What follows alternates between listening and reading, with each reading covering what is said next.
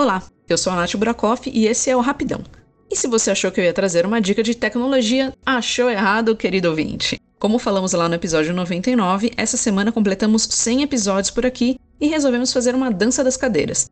E eu fiquei com o desafio de falar de um livro. É, desafio porque para mim a leitura nem sempre foi algo fácil.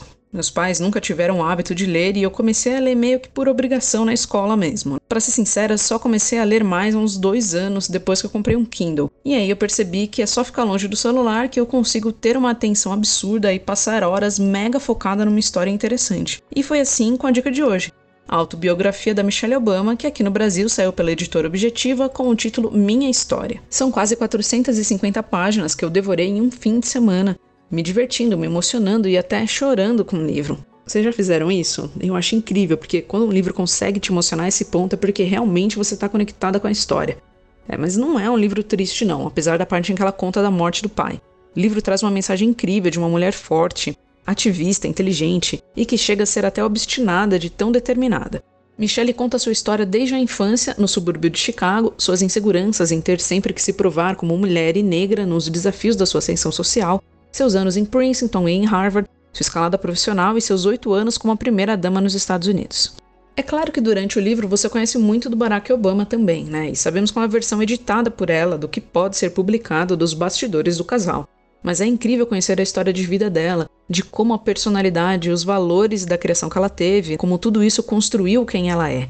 Eu vou tentar resumir para esse episódio não ficar com três horas, mas tem alguns detalhes muito legais e até íntimos, como por exemplo quando ela fala de fumar maconha e até o primeiro beijo do casal, pedido de casamento e tudo mais. Um detalhe importante é o título. Em inglês, o livro saiu como Becoming. E ao longo da obra você percebe que é justamente isso. Não é só ela se tornando a primeira dama, mas ela se tornando quem ela é. Você vai se transformando e se tornando várias coisas ao longo da vida. Tem uma citação em que ela diz assim: Ter uma história não significa chegar a algum lugar ou alcançar algum objetivo é mais como um movimento de evolução, uma maneira de tentar ser uma pessoa melhor.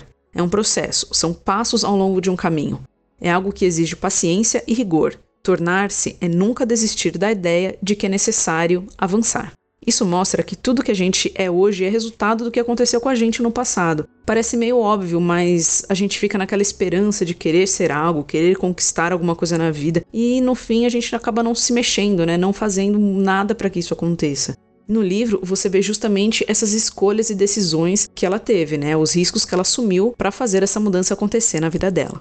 Ela fala de episódios da vida marcados por racismo, machismo e todo tipo de discriminação, como por exemplo quando ela tenta ser aceita em Princeton e ouve algo como ah, então acho que isso aqui não é para você, viu? E ela não deixou a opinião dos outros desfazer o que ela achava de si mesma, não. Ela entrou não só em Princeton, como também em Harvard. Isso é muito marcado no livro. Ela sempre foi muito dedicada e esforçada, como se ela quisesse provar e mostrar não só para si mesma, mas para os outros que sim, que ela era capaz. Aquilo valia como uma conquista simbólica, principalmente nesses ambientes marcados predominantemente por brancos e homens. O livro tem várias partes interessantes. Eu vou citar aqui uma das que eu achei mais marcante. Ela diz assim: muito antes de se tornar um resultado verdadeiro, o fracasso começa como um sentimento. É a vulnerabilidade que gera insegurança e é intensificada pelo medo. E complementa que ao longo da vida ela teve a sorte de conhecer pessoas extraordinárias. Algumas, mas não suficiente, são mulheres. Algumas, mas não suficiente, são negras. E aprendeu que todas elas tiveram quem duvidasse delas. Algumas continuam com uma coleção imensa de críticos. O barulho não some nunca. Porém, os mais bem-sucedidos descobriram uma forma de conviver com ele, de se apoiar nas pessoas que acreditam e de seguir em frente com seus objetivos. Ah, esqueci de falar aqui. Eu li a versão impressa do livro, que ficou todo escrito, rabiscado e sublinhado porque é impossível você não se identificar com alguns momentos da vida dela. O Ronaldo me deu esse livro de presente de aniversário, e a minha dica para vocês é parte da dedicatória que ele fez para mim. Ele disse assim: Esse livro foi escrito por uma mulher forte, inteligente e capaz. Acredito que você vai notar certas semelhanças contigo, e eu espero que te traga inspiração. E é isso que eu recomendo para vocês, que vocês leiam e se inspirem também.